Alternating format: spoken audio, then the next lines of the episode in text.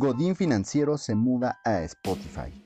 Estamos diversificando nuestras plataformas sociales, así que aquí te vamos a hablar acerca de nuestro podcast Antifragilidad en lo cotidiano, donde irás conociendo paso a paso qué es la antifragilidad y de qué manera podrías aplicarla en tu vida.